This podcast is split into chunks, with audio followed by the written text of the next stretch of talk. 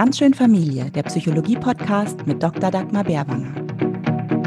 Was macht eigentlich ein gelungenes Leben aus und inwieweit können wir das beeinflussen? Deine Einladung zum Perspektivenwechsel. Heute im Gespräch mit der Expertin für positive Psychologie, Andrea Horn. Ich bin Caroline Nihus, herzlich willkommen. Hallo Dagmar. Hallo Caroline.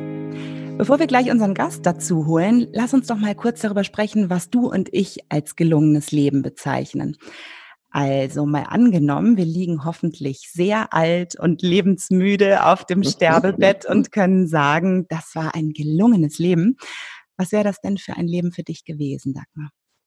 Ja, also ganz spontan, ohne viel nachzudenken, ähm, ein Leben, in dem ich viel geliebt habe und auch viel geliebt wurde.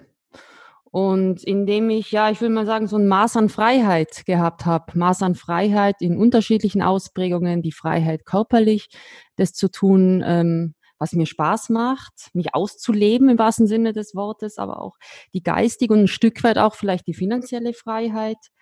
So ein bisschen fällt mir ein, den Mut, zu mir selber zu stehen, auch wenn es nicht immer so einfach ist und auch den Mut vielleicht, ähm, mich für mich selber einzusetzen, manchmal auch über mich hinauszuwachsen, vielleicht den Mut, Situationen gewagt zu haben und einen Schritt weiter, mich neu kennengelernt zu haben, mit mir selber befreundet gewesen zu sein und so ein bisschen vielleicht die nötige Distanzierung mich und Schicksalsschläge unter Anführungszeichen ähm, vielleicht nicht immer ganz zu ernst zu nehmen und ja, die Kraft zu haben, da wieder aufzustehen und mit einer gewissen Gelassenheit und mit einem gewissen Humor weiterzugehen. Mhm. Und bei dir? Ja, super spannend, weil sich da jetzt ganz viel schon überschnitten hat. Also was ich total toll fand, war jetzt deine Beschreibung mit, mit mir selbst befreundet gewesen sein. Das finde ich mhm. total schön. Da bin ich noch nicht drauf gekommen, finde ich super. Also Zufriedenheit eigentlich mit sich selbst. Ich habe wirklich ziemlich viele äh, gleiche Punkte. Ich hatte dann noch gedacht, vielleicht noch irgendwas Gutes hinterlassen in der Welt, irgendwas Schönes.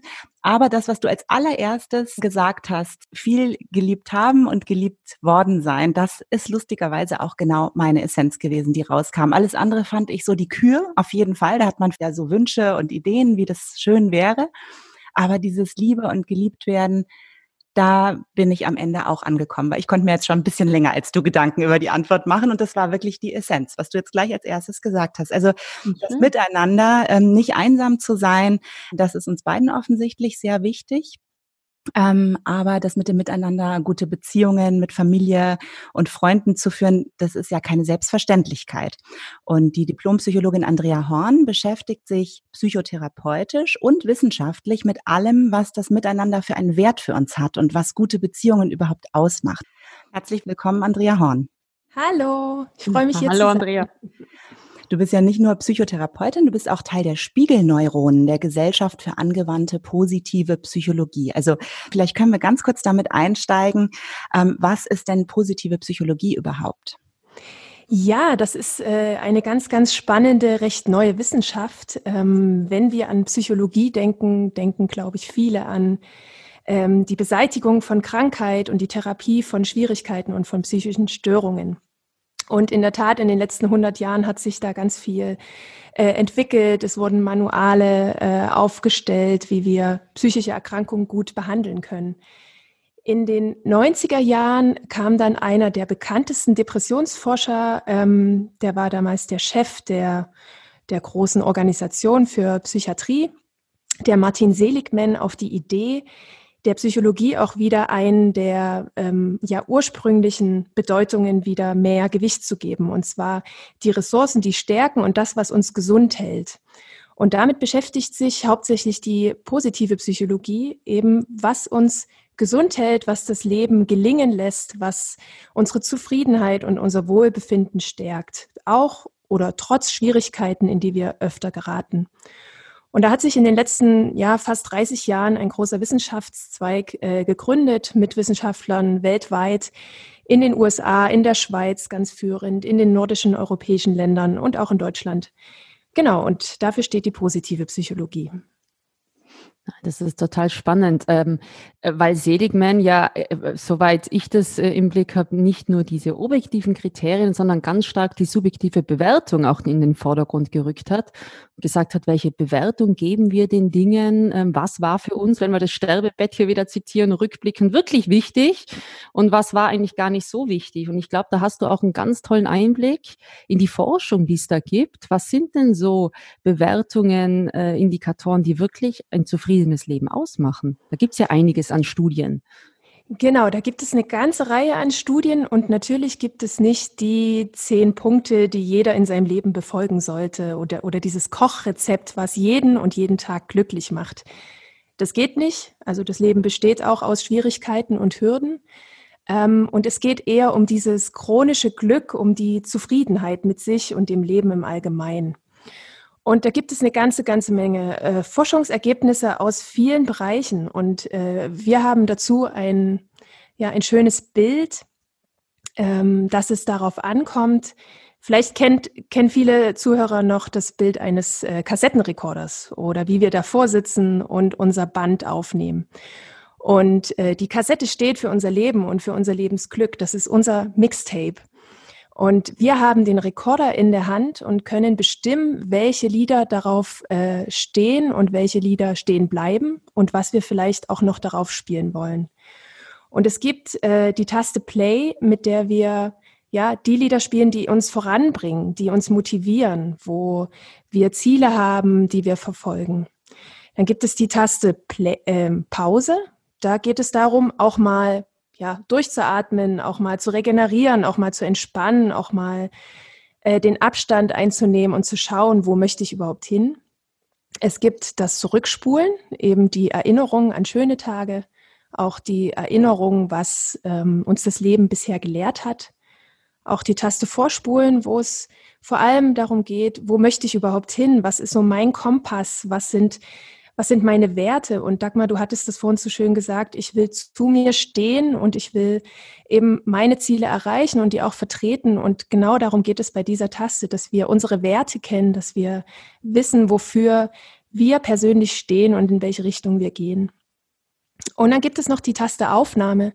Da geht es eben darum, wer sind die wichtigen Menschen in unserem Leben. Denn die Forschung hat herausgefunden, dass dass äh, unser soziales Netz, dass die Beziehungen, die wir haben, mit den größten Einfluss überhaupt haben auf unser Wohlbefinden und unsere Zufriedenheit. Jetzt betonst du, dass es auch darum geht, wen hole ich selber auf mein Tape, äh, welche Menschen hole ich auf meine Bühne und welche nicht. Und es gibt vielleicht nicht das Rezept, aber gute Zutaten. Und ich glaube, ähm, rauszuhören, eine wichtige Zutat sind Beziehungen. Eingebettet zu sein in Beziehungen zu Menschen, die mir wichtig sind, die ich mir auch selber reinhole. Es muss vielleicht gar nicht nur die Familie sein, auch gute Freunde, ein soziales Netzwerk oder welche Bedeutung hat es aus deiner Sicht? Das hat eine ganz, ganz große Bedeutung. Es gibt natürlich Menschen in unserem Leben, die haben wir uns nicht ausgesucht. Ne? Wir wurden in eine Familie geboren, ähm, wir haben Arbeitskollegen, die sind da. Und äh, wir haben aber auch immer die Chance, unsere Beziehung zu überprüfen oder unsere Beziehung zu den gegebenen Menschen zu verbessern. Und wir haben natürlich auch die Möglichkeit, neue Leute kennenzulernen, auch zu schauen, was ist mir wichtig am Gegenüber. Und es gibt eine ganz, ganz große Studie, die läuft seit über 80 Jahren. Ähm, das äh, begann kurz vor dem Zweiten Weltkrieg. Das ist die Harvard Study of Adult Development. Ähm, da wurden damals 200 junge Männer ähm, in die Studie einbezogen. Und das Ziel war, diese Männer ein Leben lang zu begleiten und zu schauen, was macht ihn glücklich und was macht zufrieden.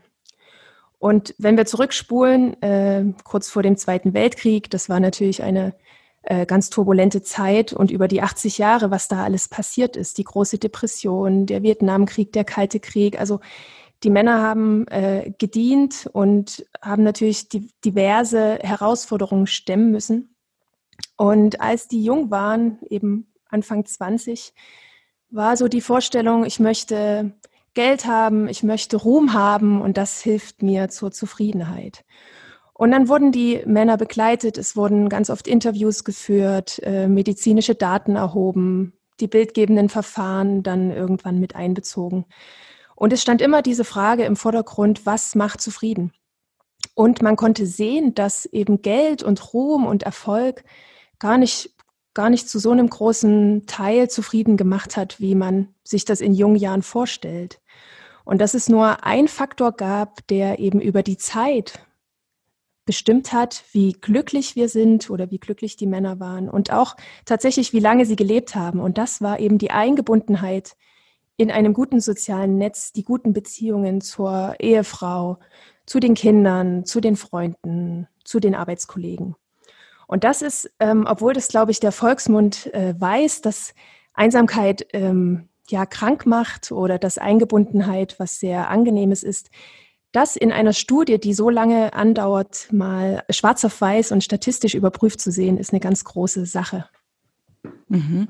Also wir sehen äh, auch in dieser Forschung, in, in, dieser Studie kam das raus, die Beziehungen sind das A und O, der Dreh- und ja. Angelpunkt. Und ich finde auch das, was du erzählt hast mit dem Mixtape des Lebens, mit den verschiedenen Tasten, das sind ja auch alles Tasten, die man gemeinsam im Austausch mit Freunden oder in Beziehungen eben bedienen kann ähm, das, das finde ich ganz schön daran, dass sich da der Kreis auch wieder schließt, dass es nichts nur ist, was man für sich alleine ähm, immer mal wieder vielleicht überprüft. Genau. Wenn wir das nochmal äh, etwas von der Wissenschaft wegheben, ich glaube, jeder jeder kann das nachvollziehen, dass wenn etwas Schönes passiert, dass wir das gerne teilen oder dass das umso mehr Freude macht, wenn noch jemand dabei ist oder wenn wir von dieser schönen Sache erzählen können und sich jemand mitfreut. Und äh, wenn etwas Schlimmes passiert oder wir eine Schwierigkeit haben, dass das unglaublich wichtig ist, das Gefühl der Unterstützung oder dass wir Hilfe bekommen, dass wir Trost bekommen. Ähm, und ich glaube, das kann jeder nachempfinden und das hat eben auf den Körper, aber auch auf die Psyche einen ganz, ganz äh, wunderbaren Einfluss. Also du sprichst ja eigentlich über die Grundlage von Empathie, oder? Die diesen Beziehungen äh, zugrunde liegt. Also ich glaube, Empathie ist tatsächlich ein Hilfsmittel oder eine, eine gute Eigenschaft, um Beziehungen qualitativ hochwertig zu halten. Also die Fähigkeit, sich in den anderen einzufühlen, sich hineinversetzen zu können, wie der Dinge erlebt oder warum er welche Handlung ausübt. Ähm, also ich glaube, das ist eine Grundessenz, Natürlich kann man auch, ähm, Empathie ist ja was sehr biologisch angelegtes und es gibt Menschen mit einer Riesenportion Empathie und Menschen mit nicht ganz so viel Empathie. Natürlich kann man auch äh, sich das rational ein bisschen erklären und den Kopf eher zur Hilfe nehmen, wenn das Herz da biologisch nicht so empathisch ausgerichtet ist. Nun ist das ja aber auch was, was man stark ähm, mit beeinflussen kann, auch in der Erziehung, was man auch lernen kann. Ähm, du hast gesagt, die Bedeutung guter Beziehungen, und da bin ich ja immer selber mitverantwortlich. Also wir sind ja Mitregisseure dieses Stücks, das da aufgeführt wird. Was kann man denn jetzt aus deiner Sicht tun ähm, bei der Erziehung von Kindern, ihnen dabei behilflich zu sein, gute Beziehungen einzugehen? Stabile Freundschaften später zu führen, selber sich darauf einzulassen, hat ja auch mit Mut zu tun, mit Vertrauen zu tun, sich auf so eine Beziehung einzulassen. Gibt es da was, was man in die, außer es vorzuleben, in die, Bezie in die Erziehung einfließen lassen kann? Ich glaube, gut ist da nochmal einen Schritt zurückzugehen und sich zu fragen, was sind denn überhaupt gute Beziehungen? Und ähm, die Forscher definieren das ziemlich klar. Ähm, wir alle haben verschiedene Grundbedürfnisse in uns und das Bedürfnis nach Bindung, das Bedürfnis nach einer solidarischen und verlässlichen Bindung ist, ist uns angeboren oder das ist in uns angelegt. Das heißt, dass in einer guten Beziehung ich das Gefühl habe, dass ich mich auf das Gegenüber verlassen kann und dass ich mich sicher fühle in der Beziehung, auch wenn ich mich verwundbar zeige oder auch wenn ich äh, vielleicht einen Fehler gemacht habe, dass ich nicht das ja die Angst habe, dass die Beziehung dadurch in Gefahr ist, sondern ja, ich habe das Vertrauen, dass der andere an meiner Seite steht und kann mich dadurch auch entspannen, also kann mich dadurch auch ein bisschen zurücklehnen und mir ja sicher sein, dass, dass der andere nicht sofort geht, wenn irgendwas passiert. Ähm, eine gute Beziehung ist auch, wenn ganz viel Unterstützung ich erlebe oder auch gebe und dass der andere mich so schätzt, wie ich bin und andersrum. Also, dass ich den anderen so mag, wie er ist und nicht ja, das Bild von ihm, was ich in meinem Kopf habe. Und ich glaube, das ist gut als Erwachsener, aber auch in der Erziehung mit Kindern ähm, ein bisschen, ja, ganz oft zu erklären, warum sich Menschen wie verhalten und auch äh, diese Trennung zu machen zwischen der hat sich vielleicht nicht gut verhalten oder der hat einen Fehler gemacht oder der hat mich verärgert mit seinem Verhalten. Das heißt aber nicht, dass er als Mensch schlecht ist. Also diese Trennung zu machen aus äh, als Mensch wertvoll sein und man kann auch Fehler machen. Gibt es da eigentlich interkulturelle Unterschiede, was eine gute Beziehung ausmacht? Wir selber leben ja in einer, ja, sage ich mal, eher individualistischen Gesellschaft, äh, wo wir auch sehr, ja, wo wir mehr der Regisseur unseres Lebens sind und ganz klar aussuchen, wer tut mir gut und welch, welche Beziehung kann ich stärken und welche, ja, wen kann ich vielleicht auch erstmal ein kleines bisschen, ja, weiter weg schieben, wer tut mir nicht gut. Ähm, also da sind wir die Regisseure. In den asiatischen Ländern, wo ja eher so ein so etwas Kollektives als, als Wert äh, vorherrscht. Ich glaube, da gibt es nicht diese Frage, wie kann ich die Beziehung verändern, sondern da gibt es mehr Regeln, dass eben zum Beispiel dem Chef auch beim Umzug geholfen wird. Das ist da keine Seltenheit. Das würde, glaube ich, hier niemand machen oder jeder sagen, äh, was bildet der Chef sich ein, dass er mich privat so einspannt. Ähm, also da, da haben die Beziehungen einen, einen viel größeren Stellenwert und es ist viel mehr von Höflichkeit oder von, ähm, ja, ich gebe ganz, ganz viel ähm, ja, geprägt. Viel mhm. mehr als bei uns.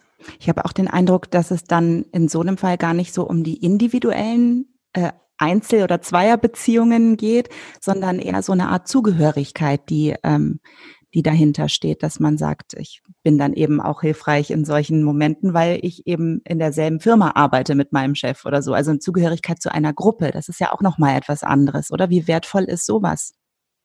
Das ist absolut wertvoll. Wir, ähm, auch wenn wir entwicklungsbiologisch zurückschauen, wir alle kommen ja, äh, ja von den Höhlenmenschen und wir hätten nicht überlebt, wenn wir nicht in so einer Gruppe uns zusammengefunden hätten. Also wir hätten das ja gar nicht alles geschafft, äh, zu jagen und zu sammeln und äh, die Kinder zu betreuen, sondern da war so ein Stamm ganz wichtig.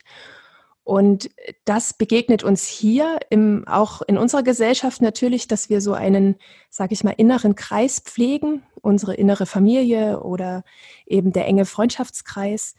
Ähm, in den eher kollektivistischen Ländern ist dieser Kreis natürlich viel größer und da, da ist noch ein, ähm, ja, da sind die Grenzen einfach viel weiter. Da ist dieses Wir viel größer gefasst, wir als Gesellschaft, wir ähm, ja, wir als das Unternehmen, das ist natürlich noch ein, noch ein viel größerer, hat noch eine viel größere Bedeutung. Die Gruppenzugehörigkeit, das Wir-Gefühl, das ist ja offensichtlich also ein Wert, dem wir so ein bisschen automatisch zustreben. Denkst du, dass es für Jugendliche heute schwieriger ist, ihre Zugehörigkeit, ihr Wir-Gefühl zu finden? Weil die sind ja häufig in der Welt von Social Media unterwegs, wo ihnen auch vielleicht eine Zugehörigkeit vorgegaukelt wird, die mit ihrem realen Leben gar nicht unbedingt was zu tun hat. Also ich denke da an YouTuber oder Influencer. Oder würdest du sagen, das ist eigentlich gar nicht so kritisch zu sehen? Es gibt genug Möglichkeiten, seine eigenen Werte zur Zugehörigkeit zu finden. An Menschen. Durch soziale Medien, durch die Vernetzung haben wir natürlich das Bild auch in die ganze Welt. Also wir können ja in die ganze Welt schauen und uns da Menschen angucken. Und ich glaube, man muss auf jeden Fall die Kompetenz vermitteln, dass die Ausschnitte, die man in den, in den sozialen Medien sieht, dass das natürlich nur Ausschnitte sind und mitunter auch Inszenierungen. Also dass wir, wenn wir uns vergleichen, dass wir uns nicht nur eben in, mit diesem Ausschnitt vergleichen, sondern versuchen eben auf ganzer Ebene uns zu vergleichen. Und ich glaube, es ist eine größere, größere Herausforderung, weil es nicht mehr diese ja, klare Begrenzung oder klare Definition davon gibt, wer ist meine Gruppe, wer ist denn mein Vergleichsmaßstab ähm, oder wer ist meine Peer Group. Ähm, und man sieht ja auch, dass sich viele Gruppen ja formen, die in sehr extreme Richtungen gehen. Also in Richtung, ja, sportlich fit zu sein oder ähm, wunderschön zu sein oder sich in einem Hobby total in einem Hobby total aufzugehen. Also dass es äh, Menschen sind, die sich durch eine Sache besonders auszeichnen Und da sollten wir einfach aufpassen, dass wir uns nicht nur mit dieser einen Sache vergleichen oder die Jugendlichen sich nicht nur mit einer Sache vergleichen. So, vielleicht noch ein äh, Aspekt zu diesen sozialen Gruppen. Ähm, wo Entwicklungspsychologen immer wieder betonen, das sind keine echten sozialen Beziehungen, die ersetzen keine sozialen Beziehungen. Nun gibt es ja aber auch soziale Gruppen ähm, face-to-face, -face, die ein ganz trügerisches Wir-Gefühl vermitteln. Gibt es irgendwas, wie man Kinder davor schützen kann, ähm, in Gruppen zu geraten, die ihnen letztlich mehr psychisch schaden als nützen? Also eigentlich der Übergang zum Gruppenzwang ist das so ein bisschen, oder? Von der Zugehörigkeit zum Gruppenzwang. Zugehörigkeit zum Gruppenzwang und ähm, es ist ja ganz leicht zu sagen, ja, solange es dir selber gut tut, mach's. Oft spürt man nicht mehr, was tut mir gut und was nicht und ist da in einer Gruppe drin und hat das Gefühl, ich bin hier sozial eingebunden, ich gehöre hier zu einer Gruppe, es fällt allen auf, wenn ich nicht da bin, wie schön ist das und eigentlich tut's mir gar nicht gut. Gibt es da aus der Forschung ähm, äh, Hinweise, wie man dem gegensteuern kann? Was Fallen sind vielleicht auch? Also ich glaube, gut ist natürlich immer, wenn man mit seinen eigenen Kindern oder auch ähm, mit außenstehenden Leuten im Austausch ist, dass man ja auch immer mal einen Schritt zurücktreten kann und das mal von außen äh, ja beobachten kann. Und wenn man eben in Kontakt ist mit, mit seinem ähm, ja, mit seinem Kind, mit seinem Jugendlichen. Aber auch im Erwachsenenalter sind wir ja nicht äh, ja, gefeit vor, vor ja, Gruppenprozessen, die sich ganz automatisch abspielen. Ähm, und ich glaube, ganz wichtig ist immer mal einen Schritt zurückzutreten und zu ja, abzuchecken, was möchte ich, wofür stehe ich, ähm, ist diese Gruppe, steht die auch zu denselben Werten oder nicht? Oder läuft es in eine, eine andere Richtung? Wo setze ich mir vielleicht selber auch so eine Reißleine? Ähm, wo halte ich auch mal kurz inne? Wo steige ich vielleicht auch mal eine Woche aus, um, um erstmal ein Stück rauszukommen aus, aus diesem Gruppenprozess, um zu überprüfen, ist es das oder ist es das nicht? Ähm, genau, das hängt natürlich davon ab, wie gut man auch gerade in Austausch mit seinem Kind in dem Alter noch sein kann und äh, das möglich ist. Aber ich glaube, es ist von, von früh auf wichtig zu überlegen, für welche Werte stehst du, welche Überzeugungen hast du und dass das auch okay ist, das zu vertreten, wenn etwas ähm, ja in die vollkommen andere Richtung läuft und auch eben Nein sagen zu können, dass das eine Stärke ist und keine Schwäche. Das ähm, genau. Genau, und das setzt, das setzt voraus, ein wichtiger Indikator auch aus der Glücksforschung, dass, wie du sagtest, Andrea, man diese Fähigkeit zur Distanzierung hat. Dass man einen Schritt zurücktreten kann aus diesem unmittelbar Erlebten und einfach für einen Moment den Fokus weitermachen kann. Und wenn man da mittendrin ist, dann braucht man vielleicht manchmal jemanden, der einem hilft, diesen Schritt zurückzutreten und einfach mal in Distanz zu gehen.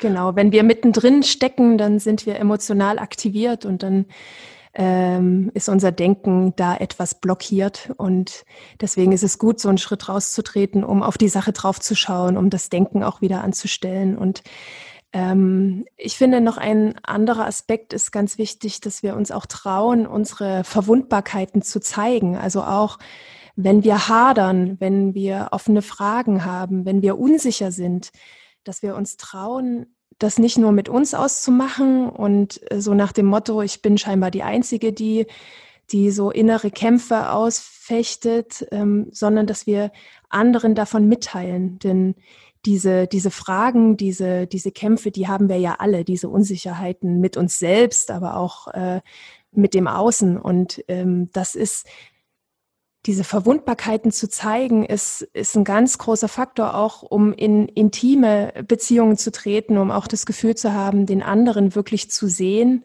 Und ähm, ja, eben das, das triggert auch unsere Empathie wieder an und stärkt die Beziehung umso mehr. Das ist ja auch ein Ergebnis aus der zitierten Grant-Studie, die Fähigkeit, um Hilfe bitten zu können was ja viele nicht erlernen äh, und was man Kindern aber vorleben kann und sagen, es ist kein Zeichen von Schwäche, wenn du dir Hilfe holst. Ganz im Gegenteil. Ganz genau. Es gibt noch eine andere sehr spannende Studie aus den 90er Jahren von äh, Arthur Aaron. Der wollte oder der hat sich verschrieben, ähm, zu schauen, was bringt äh, die Verbindung zwischen zwei Menschen so richtig ins Rollen. Und er hat äh, 100 Studenten genommen und die in zwei Gruppen geteilt.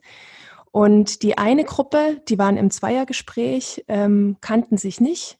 Die eine Gruppe äh, hatten Smalltalk-Themen, also über das Wetter, über Musik, über Kleidung, über ja so das Alltägliche, sollten die sich gegenseitig Fragen stellen. Und die andere Gruppe, die hatten Fragen, die ja mehr unter die Haut gingen, sowas wie wann hast du das letzte Mal geweint oder ähm, was hast du schon total Schönes in deinem Leben erlebt? Was war besonders schwierig?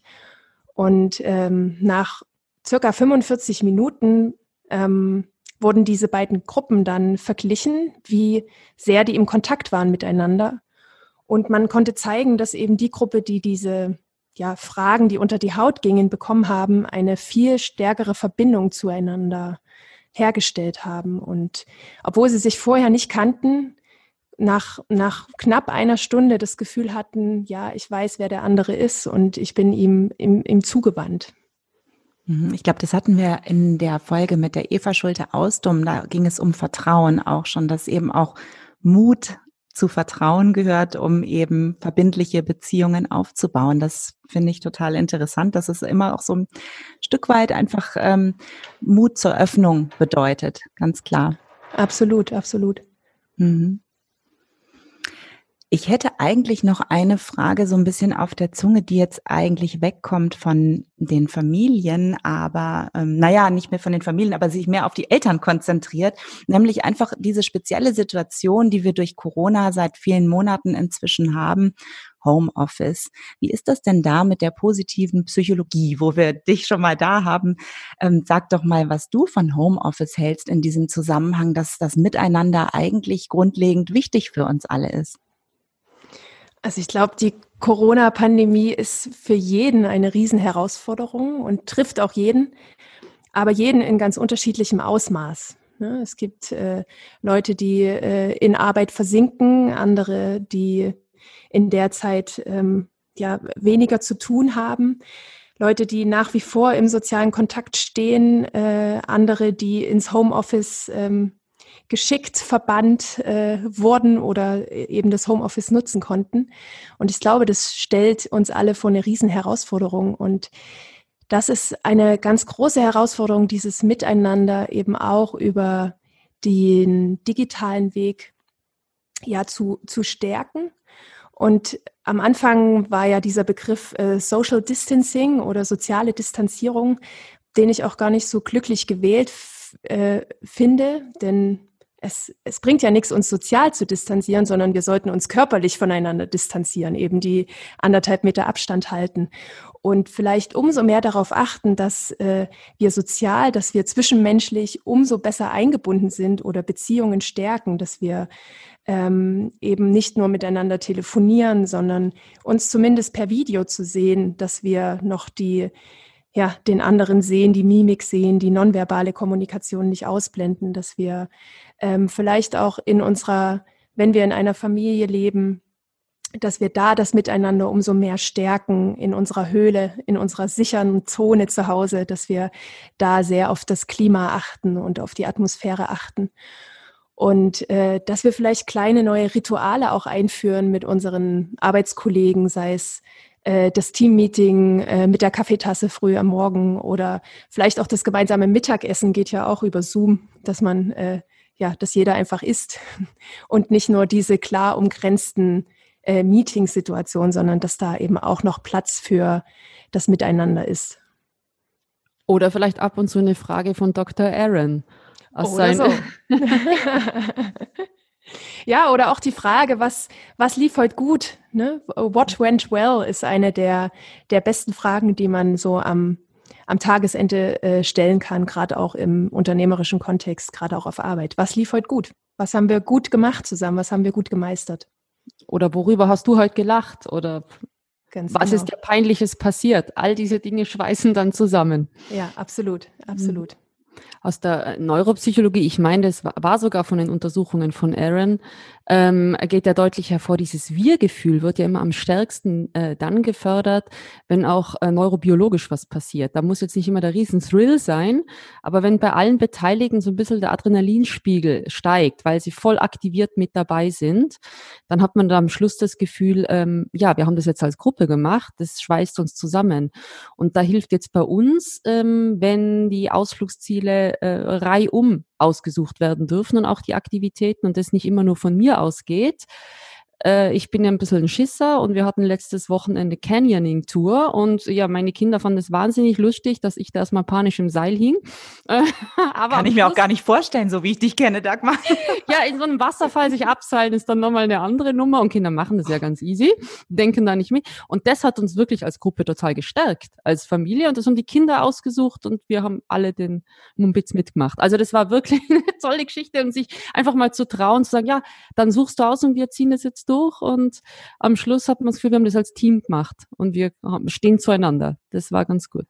Ja, das ist total toll. Also gerade weil du die Neurotransmitter ansprichst, also Adrenalin so als ähm, es ist etwas schwierig und nur gemeinsam haben wir das auch bewältigt. Also auch in, in Hochseilgärten gibt es zum Beispiel ähm, ja Hindernisse, wo man nur zu zweit rüberkommt. Also das, das stärkt es natürlich auch total. Genau. Super, Andrea, wir könnten stundenlang weiter ratschen, aber wir haben schon vieles Spannende von dir gehört und ähm, vielleicht kommst du einfach nochmal wieder und wir reden. Aber gern. Vielen Dank, Andrea.